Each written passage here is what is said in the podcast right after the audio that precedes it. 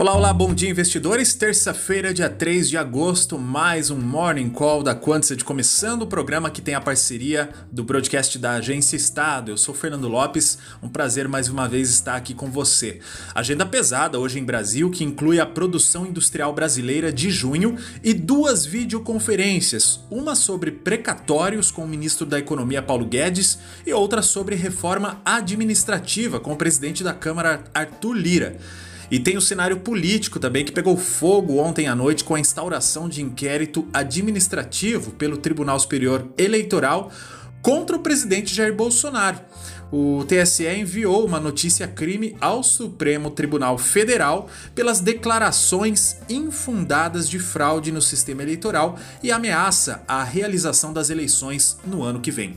Ainda aqui no Brasil, logo depois do fechamento do mercado hoje, tem os balanços de Bradesco e XP.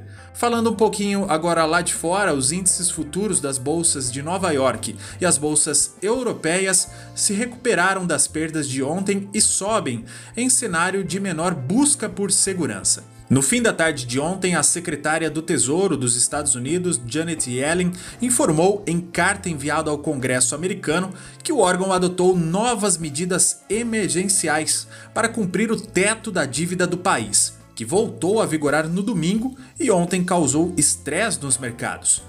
Além disso, ontem tivemos a declaração de Christopher Waller, um dos Fed Boys de St. Louis.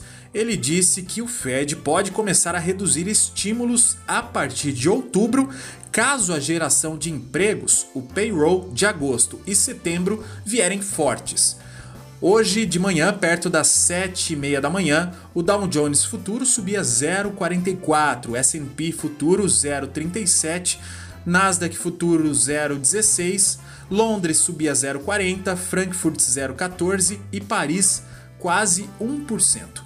Um destaque entre as empresas no mundo corporativo. A Pets comprou a plataforma Zidog e suas subsidiárias por 715 milhões de reais. A empresa informou que a transação representa um movimento único de transformação e consolidação do mercado pet. Bom, na agenda de hoje, como eu disse, né, tem os números de produção industrial no Brasil que serão divulgados às 9 horas da manhã e também tem às 11 da manhã o Tesouro fazendo um leilão de NTNB. Lembrando que amanhã é dia de Copom, Comitê de Política Monetária vai divulgar a nova taxa Selic. Muita gente esperando que venha um aumento, uma alta de um ponto percentual, chegando aí a 5,25% ao ano a nova Selic. Um ótimo dia para você, bons negócios. Eu volto amanhã.